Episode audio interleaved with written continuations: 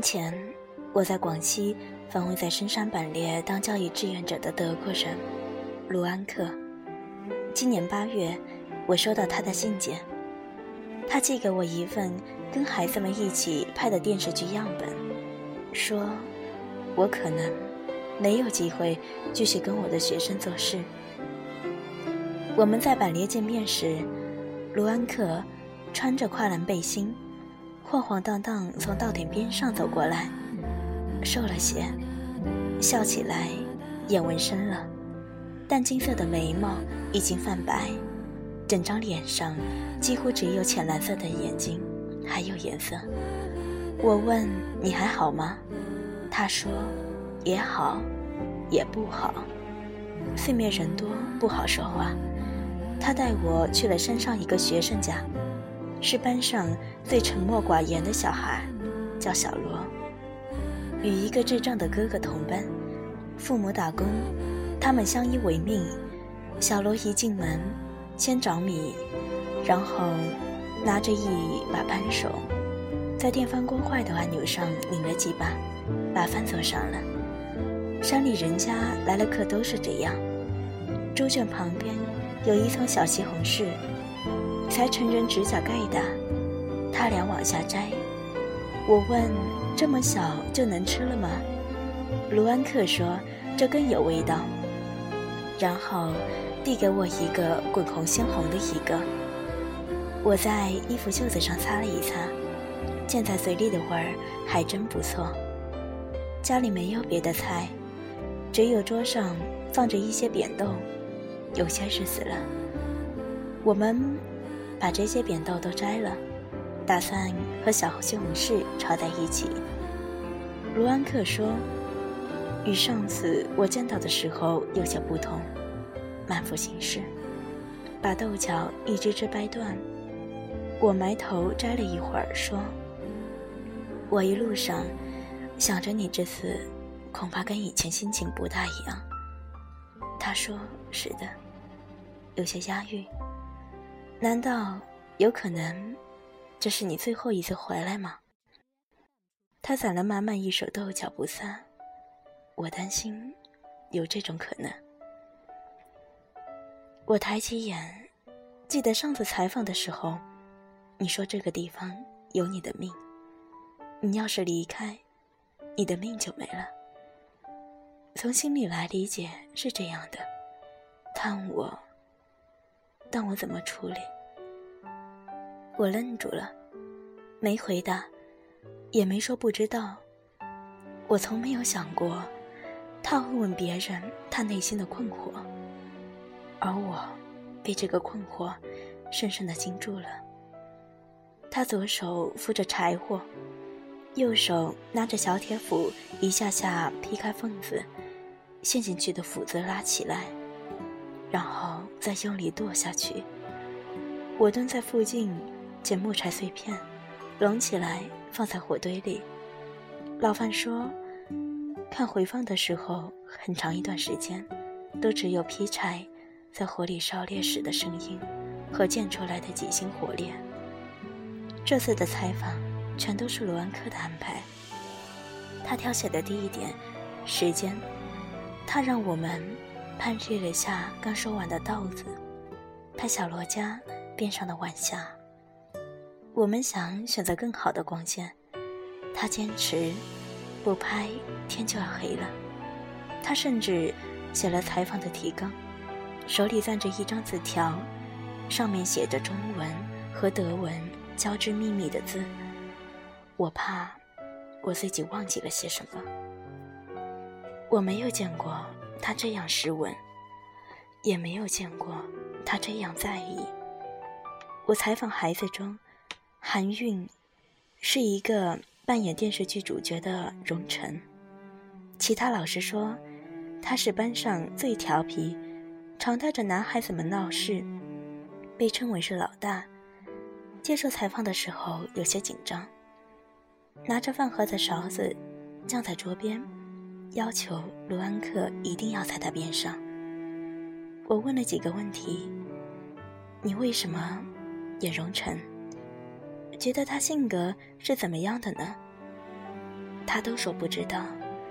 几个问题下来，我看他是真的不知道，带了一点放弃的感觉。转头对卢安克说：“可以了。”孩子突然嚎啕大哭起来，捂着肚子倒在桌子上。我说：“怎么了？这是？”赶紧看他。他说肚子疼，疼的正在胳膊上，一只拳头按着自己的胃。我以为他是吃饭时说话着凉了，倒杯热水给他，他没有喝。我问他需要药吗？他摇头。罗安可蹲在他身边，抚摸他的背，对他说：“说了一些什么？”然后跟我说了一句：“我做德语口语翻译的时候，也会肚子疼。”我明白他指什么，但不确定。俯身对孩子说：“是因为我的问题给你压力了吗？如果是，那真的对不起，韩愈。”他埋在胳膊里摇头说：“不是。”挣扎起来，脸上还挂着泪水，一脸毅然地说。你问吧，是他这句话让我觉得，罗安克说的是真的。他蹲在孩子身边不看我，轻声交谈。这里是农村，自然的力量很强。教他爬山，他什么山都爬；但叫他反思自己的一些问题，他会很痛苦的。有半天的时间，卢安克带着我们组和韩运。走了三个小时的山路，去爬山，在刚下过雨的小山涧里捉螃蟹，躺在草地上，一直到快日落。他说不去安抚和沟通什么，跟他沟通没有用，跟他一起行动才有用。创作就是这个道理，一起做某一件事情，自然就融合在一起了。孩子家人几乎都有一张自己参与电视剧的 DVD，看了无数遍，还是嘻嘻哈哈，又看一遍，遇到同学再看一遍，说起一起偷大米或者拌篱笆埋在下巴的细节，还真是快乐。我们被招待吃了三顿饭，杀了一只鸡，孩子在水龙头下。洗着内脏，卢安克蹲着打着伞。临走时，韩俊又拿出中午剩下的饭和碗筷继续留人。他只是为了想拖延点时间，和卢安克多待一会儿。卢安克说不吃了，孩子不吭声，坐在门口的凳子上。卢安克走过去，摸了摸他的背。柔声说：“再见。”韩俊没抬头。卢安可出了门。小鸡和蚂蚁收完东西，出门的时候对孩子说：“再见。”他还是没有抬头，也没有说话，只是摆了摆手。小潘老师说他哭了。转过一个弯，卢安克站在那里，看着夕阳。快下的山，一动不动地站着。事后，他告诉我，离开孩子时他也哭了。我知道，他为什么写信给我。我离开之前，他要交托于人，留下一样东西来代替他，创作可以成为他们的权威，可以给他们归属。他在信中提到一本。非洲塞拉利昂参加内战，十二岁小孩写的书。当时这个小孩扼杀了无数同龄女孩子。为了能做到这一点，为了避免受不了的感觉，他天天吸毒。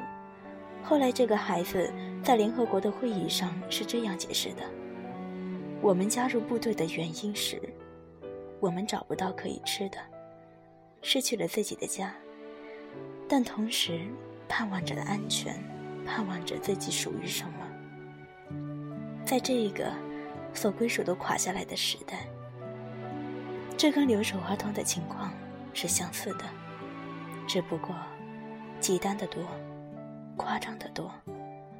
为了找到归属，他们什么都愿意做，都没有看清对方是同胞还是敌人。卢安克说：“中国的社会没有那样的背景情况，但中国的留守儿童也将会成为一个失去控制的因素，除非我们能给他们带来归属感。”他当年，我们采访他的学生，一半上了初三。一半去了外地打工，打工的孩子往往加入了帮派。卢安克说：“这是一种归属的需要，这也是当下中国人最强烈的感受。在这样一个快速变化的时期里，空虚会导致消费和破坏。只有当人们创作时，感到创建自己世界那种满足。”不会在与别人比较和外界的压力下感到被抛弃，这才真正的归属。在通信中，我们曾谈到“枷锁”这个词，现在常常是被当作成一种手段，用来吸引孩子们学习更多知道的手段，或者一种学习之外的写节。好像生活中总有一个伟大庄严的目的。一切都是为这个目的服务。那这个目的是什么呢？为了服务一种意志吧。当这个意志让你去改造世界时，你要具有这个改造的知识。而创作，在卢安克的理解里，就是建立归属的方式。青春期的孩子通过行动得到感受，从感受中。才慢慢反思，所以他说：“靠说话是没有用的，只有让他们创作。”采访结束后，陆安格说他已经满足，现在可以去承受别的责任了。我说这句话里面有一种很沉重的意外。他说：“我也不知道我生活在这个世界是为了什么。”有什么使命？这个只能是慢慢摸索的，所以只能慢慢看有什么结果。也许过了几年，我明白为什么要这样。你想体验自己？他好像抽动了一样，说：“对。”我说：“那你害怕那些对你有期待的人会失望吗？”他说。把希望放在别人身上，都是虚语的，所以无用。如果自己不去做，那就不会有希望。当时暴雨初晴，强光照透了天地。我说，人生的变化很多，也许三年后我们会再见，再谈一次。谢谢你。他微笑说，也谢谢你。采访完第二天，卢安克离开板链去了杭州。一个星期后，他辞职，因为手续去往越南。他不伤害谁，也不违背自己，他自己承受命运加以自身的全部后果。他只说：“别人都有佩服的地方，其实就是我的无能。我无能争取利益。”无能做判断，无论去策划目的，无论去要求别人，无法建立期待。也许有人以为那是超能，这个误会就造成了我现在的结果。还可以用另一种表达：人类大部分的苦都是因为期待的存在。其实。在人生中不存在任何必须的事情，只存在不必要的期待。没有任何期待和面子的人生，才是最美好而自由的。因为这样，人才能听到自己的心。在我写到这里时，他仍然在越南，身处语言不通、无法工作的环境。除了保持与他通信，我也没能做更多的事情。板栗那场最后的采访，是他在山间高处一片田地里的水泥。开始之前下了雨，幸好土地有一把破旧的大遮阳伞，是前几天收麦子的农民留下的。卢安克把它张了起来，足够我们几个，在家五六个小孩子，还有一个看热闹的老农民入生。小洛站在我旁边，帮我拿着本子，两手抱在胸前。雨下了好一会儿，在伞沿上穿过线，山明一会儿，暗一会儿，大家紧靠着，面向各方。看到暴雨浸绿的田野，很久，有一点金光从东山拨过来，青色的云滚动奔跑，相互推移，雨就要过去了。